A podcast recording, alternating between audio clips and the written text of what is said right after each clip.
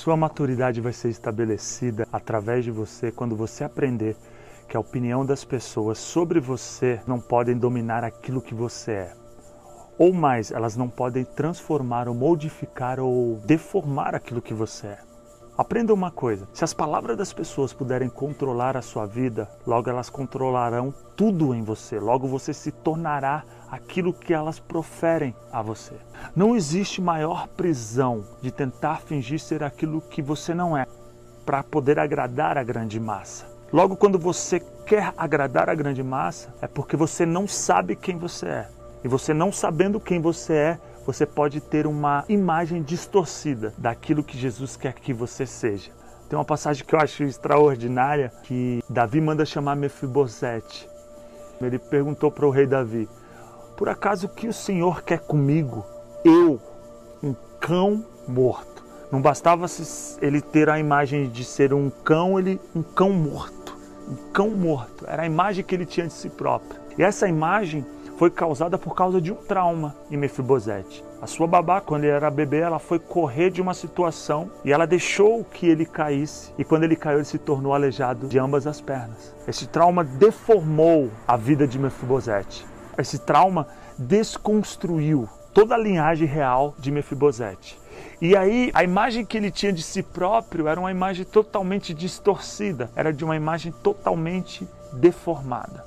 Aprenda algo. Geralmente as pessoas que causam mais trauma em nós são as pessoas que nós mais confiamos. Imagine uma mulher para ser babá de um príncipe. Tinha que ser alguém de extrema confiança. As pessoas que você mais entrega a sua confiança são aquelas que podem te causar um grande trauma, que pode te trair.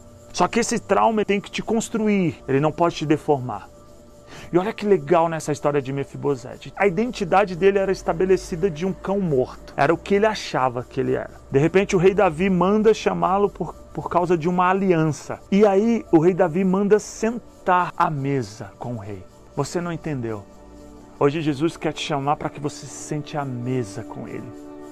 Aonde a toalha da graça, ela te banhe. Onde a toalha da graça te limpe de toda a distorção que você tem de si próprio te trazendo identidade, trazendo para você a identidade que ela não é estabelecida pelo que as pessoas falam de você, sobre o que as pessoas pensam sobre você, mas ela é estabelecida na tua relação profunda de sentar à mesa ao rei e se sentando com o rei, comendo de fartura da festa do rei, podendo celebrar porque houve um renascimento de uma nova identidade de Deus para com a sua vida. Então hoje é o dia de você decidir não viver essa falsa identidade, não fingir ser o que não é, não fingir aceitar ser aquilo que não era e ter uma imagem distorcida de si mesmo. Você é amado. Aceite a filiação. Você sabe o que é filiação? Você é filho amado de Deus. Ele morreu numa cruz por causa de você e nada que você faça, quer que seja suas habilidades ou inabilidades, muda aquilo que você é para Jesus. Filho amado.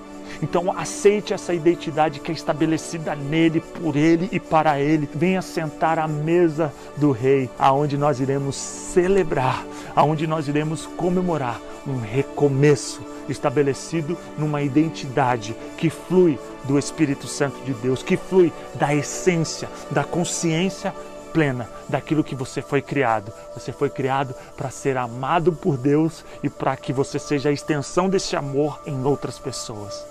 Então aprenda, sua identidade não é aquilo que as pessoas falam de você, não é aquilo que você faz para ser aceito por outras pessoas. A sua identidade é a consciência que é estabelecida na sua relação com Jesus. Você é filho amado. Você é filho amado. Ele morreu. A decisão, eu sempre falo isso, a decisão do silêncio da cruz foi porque ele te amou primeiro. Então não perca tempo aonde você estiver, na sua casa, num trem, num carro, aonde você estiver. Repita assim: Eu sou filho amado. A minha identidade não é aquilo que as pessoas pensam de mim, a minha identidade não é naquilo que eu quero estabelecer agradando o outro. A minha identidade, aquilo que eu sou, é estabelecido pleno em Jesus. Um beijo no coração, filho amado de Deus.